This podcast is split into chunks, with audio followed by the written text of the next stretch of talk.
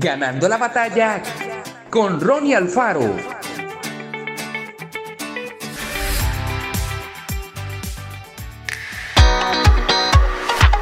Toda moneda tiene dos lados.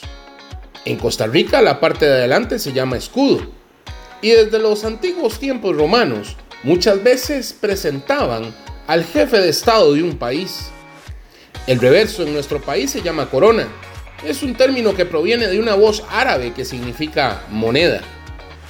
Como en las monedas, la oración de Jesús en el huerto de Getsemaní tiene dos lados.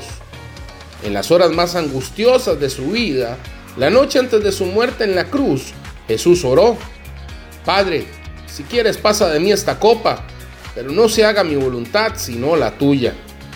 La frase pasa de mí esta copa refleja la cruda sinceridad de la oración. Jesús está revelando su deseo personal. Esto es lo que quiero. Pero luego da la vuelta a la moneda y dice, no se haga mi voluntad. Aquí aparece el lado de la entrega. El comienzo de nuestra entrega a Dios ocurre cuando decimos simplemente, pero ¿qué quieres tú Dios? Mateo 26, Marcos 14 también incluyen esta oración con dos lados y aún Juan 18 la menciona. Jesús expresó a sí mismo ambos lados de la oración.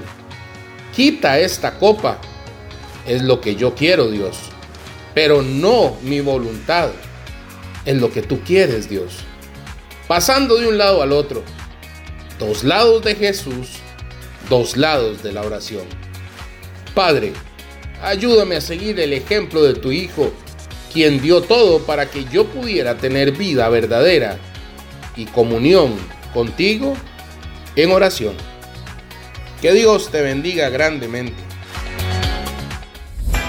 Esto fue Ganando la batalla con Ronnie Alfaro. Y recuerda, síguenos en Spotify y en nuestras redes sociales para ver más.